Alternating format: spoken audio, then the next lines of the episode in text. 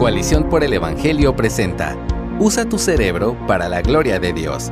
Escrito por Ana Ávila. No te conozco, pero estoy convencida de algo.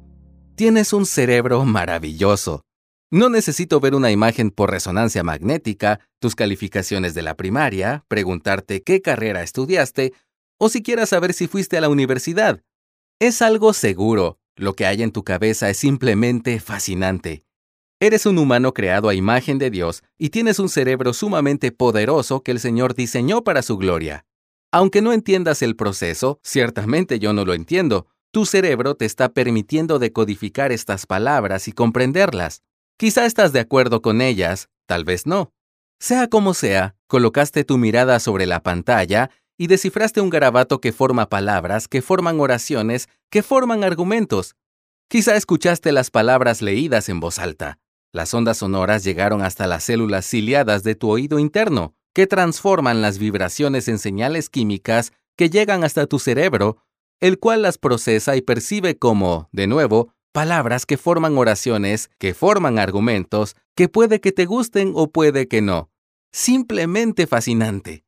Desafortunadamente, muchos de nosotros pasamos la vida desaprovechando el fantástico regalo que el Señor nos ha dado en nuestro cerebro. En lugar de fortalecerlo con la nutrición, hidratación, movimiento y descanso adecuados, comemos lo que tengamos enfrente y dormimos apenas lo suficiente para funcionar sin poner en peligro la vida de los que nos rodean.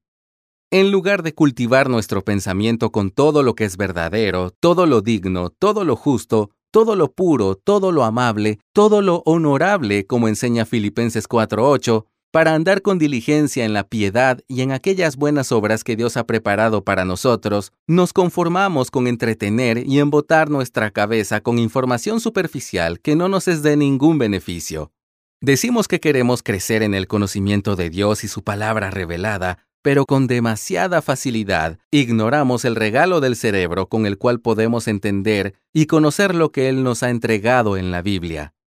Es que a mí me cuesta, esa frase se volvió la respuesta automática de mi hijo cada vez que se encontraba con alguna dificultad.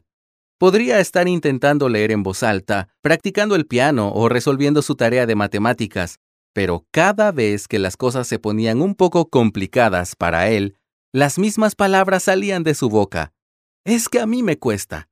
Mi respuesta, a todos nos cuesta. Así es como aprendemos. Nos cuesta reconocer esta verdad. Tal vez hemos visto demasiadas películas protagonizadas por un jovencito talentosísimo que básicamente sin esfuerzo ni entrenamiento previo se vuelve una estrella de la música o resuelve una operación matemática que los eruditos más prominentes han tratado de resolver por años. Pensamos que el mundo se divide en aquellos que lo tienen, genios, y aquellos que no, nosotros. No es así. Por supuesto, existen personas que cuentan con facultades físicas y cognitivas que facilitan que destaquen en ciertas disciplinas. Si eres alto, tendrás más posibilidades de convertirte en un basquetbolista profesional. Tener oído absoluto te será de mucho beneficio si quieres convertirte en músico. Pero eso no significa que todo está perdido si deseamos jugar a la pelota o tocar la guitarra o estudiar la Biblia cuando no tenemos las características naturales que uno esperaría de un atleta o músico o teólogo. Mucho menos significa que si no somos buenos a la primera, o a la segunda, o a la tercera, a lanzar una canasta, sostener una nota o interpretar un texto, jamás lo lograremos. ¿Por qué?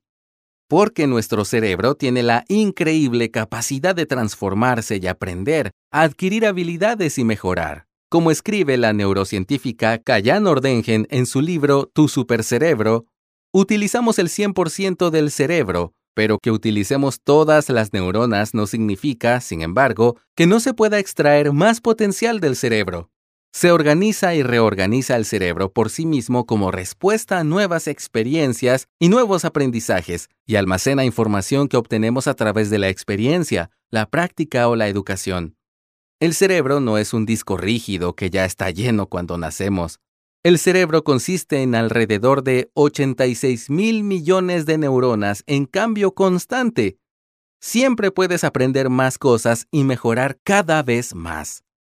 No es raro escuchar que alguien desea aprender a estudiar la Biblia, pero al abrir las páginas de la escritura se siente completamente abrumado y se rinde después de unos cuantos días de lectura superficial. Es que a mí me cuesta, termina pensando, y se conforma con escuchar lo que otros dicen acerca de Jesús en lugar de encontrarse con él en las páginas de la Biblia. Esa persona podría ser como la gente de Berea, descrita en Hechos 17:11. Su cerebro tiene la capacidad de desarrollarse para lograrlo, pero se ha conformado con quedarse donde está. No tiene que ser así. Cada momento, cada acción y experiencia, cada cosa a la cual ponemos atención, moldea nuestro cerebro. Con nuestras pequeñas pero numerosas acciones del día a día, lo nutrimos o lo debilitamos, lo cultivamos o lo atrofiamos.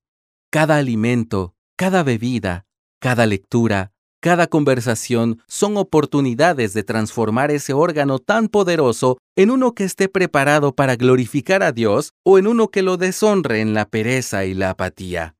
Hacerlo crecer, fortalecerlo en el aprendizaje de todo lo que es verdadero, todo lo digno, todo lo justo, todo lo puro, todo lo amable, todo lo honorable, nos costará, requerirá tiempo, esfuerzo y enfoque. Requerirá ser confrontados con nuestra ignorancia, admitir nuestras faltas y corregir el rumbo.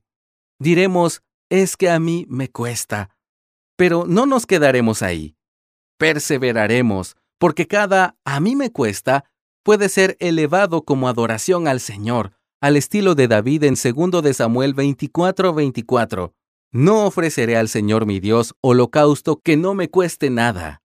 Dios diseñó ese órgano tan fantástico en nuestras cabezas para que podamos aprender, crecer, disfrutar y servir, para que podamos amarlo a Él y a nuestro prójimo. Antes éramos incapaces de usar nuestro poderoso cerebro para nada que tuviera que ver con la vida de Dios, como dice Efesios 4:18. En Jesús, eso ha cambiado. Ahora tenemos todo lo que necesitamos para ser capaces de aprovechar nuestras neuronas para la gloria de Dios y para el bien de su pueblo. No nos conformemos con menos. Gracias por escucharnos. Si deseas más recursos como este, visita coaliciónporelevangelio.org.